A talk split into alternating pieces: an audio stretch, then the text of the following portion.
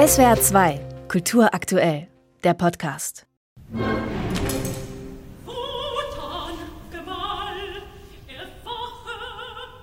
Thomas Mann erkannte in Richard Wagners Ring des Nibelungen einen groß angelegten Familienroman. Göttervater Wotan zeugt ein Zwillingspaar. Das entbrennt in inzestuöser Liebe zueinander. Frucht der Beziehung ist Siegfried. Wotans Tochter Brünnhilde wird später Siegfrieds Frau und von ihm dann verschachert und so weiter. Diese eigenartige Familiengeschichte gründet auf dem Geldproblem des obersten Gottes. Der kann seinen Neubau Walhall nicht bezahlen und muss dafür Alberich Hort und Ring entreißen. Benedikt von Peter und Co-Regisseurin Katharina Gianfarini konzentrieren sich mit ihrer kritischen Lesart von Wagners Tetralogie in Basel mit dem Vorabend Das Rheingold auf eine Familienaufstellung. Die Geschichte wird dabei von hinten aufgezäumt.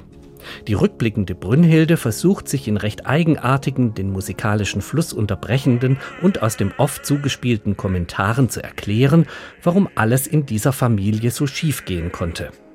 Ausgangspunkt ist der fünfte Geburtstag Siegfrieds. Opa Wotan schenkt dem Kleinen ein Puppentheater und erzählt die Geschichte vom Raub des Rheingoldes durch die Riesenkröte Alberich. Im Hintergrund wird dieses Puppentheater mit großen Stabfiguren sichtbar. Aus dem Puppenspiel wird dann in die reale Familienfeier am langgezogenen Tisch gewechselt.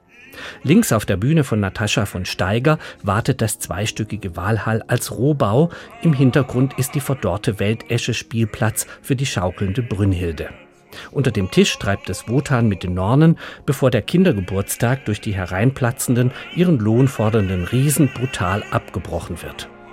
Überhaupt ist dieser Göttervater ein vulgärer, gewalttätig rücksichtsloser Patriarch. Die Botschaft ist klar, die Familie ist ein Saustall und das Oberhaupt das Hauptschwein. Kein Wunder liegt der eigentlich erst in der Wahlküre in Erscheinung tretende Sohn Siegmund als depressives Bündel im Wolfsfell herum. Vor allem ist diese abgründige Familienaufstellung aber konfus, wenn jene Mitglieder bereits auftreten, bevor sie gezeugt werden. Die Inszenierung geht dabei mit der erzählerischen Logik recht frei um und kommt zu einer recht groben Version des eigentlich psychologisch klug abgewogenen bei Wagner. Nathan Burke singt dementsprechend einen recht rabiaten, etwas ungeschlachten Wotan als Gewalttäter. Sein Gegenspieler Alberich ist ihm mit Andrew Murphy kaum gewachsen, er singt zu kultiviert. Wotans dämonischer Ratgeber Loge ist mit Michael Lorenz dagegen recht überakzentuiert. Die schönste Stimme hat Solange Lavanon-Linke als Göttergattin Fricka. Stimmlich verführerischer als ihre Puppendoubles sind die Rheintöchter von Ina Fedoril, Valentina Stadler und Sophie Kidwell. Die Regie rückt diese verrottete Familie dem Publikum direkt auf den Leib und lässt an der Rampe spielen. Das Orchester wird unter der Bühnenmitte postiert, ähnlich unsichtbar wie im Bayreuther Festspielhaus. Obwohl Jonathan Nott klar strukturiert dirigiert, erweist sich das als große Hypothek. Die Gewalt der Zwischenspiele wird in den Hintergrund gedrängt, das Geflecht der kommentierenden Leitmotive wirkt verwaschen. Die Koordination wackelt oft.